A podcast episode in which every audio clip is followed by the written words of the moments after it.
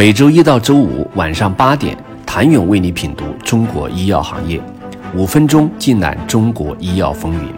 喜马拉雅的听众朋友们，你们好，我是医药经理人、出品人谭勇。扬子江这个名字本身就带着气魄，长江为魂，奔腾不息。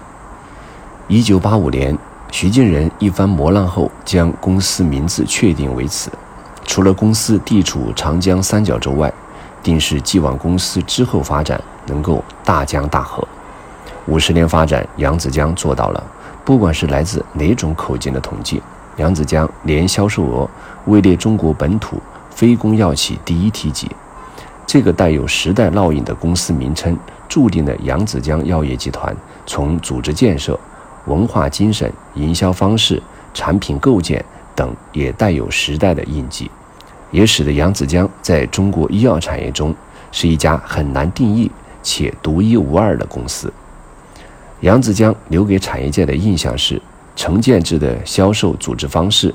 让几乎任何好产品进入到这条通道后，能够快速实现放量，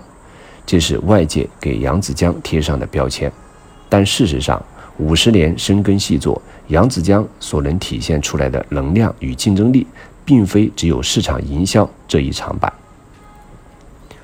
从根本上来说，扬子江之所以能够五十年来业绩稳步增长、管理稳健、干部梯队建设完备，是原因之一。而形成这种组织张力的背后，则是在徐静人的领导下，扬子江特有的文化精神的形成与传承。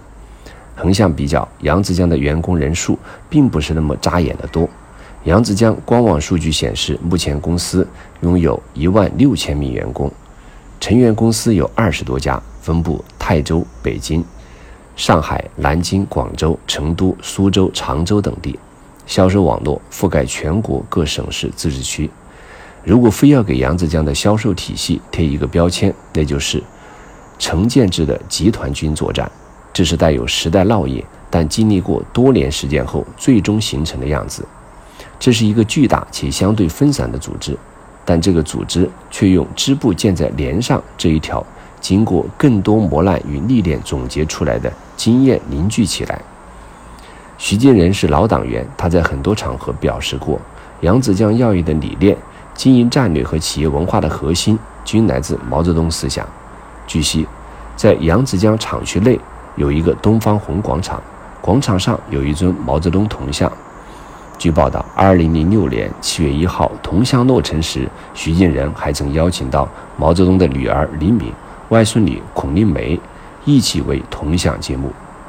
今年两会期间，他接受媒体采访时曾经表示：“我们这个企业是从有企业就有党组织，而且没有一年、没有一天中断过党组织。”所以，企业里党建工作由来已久。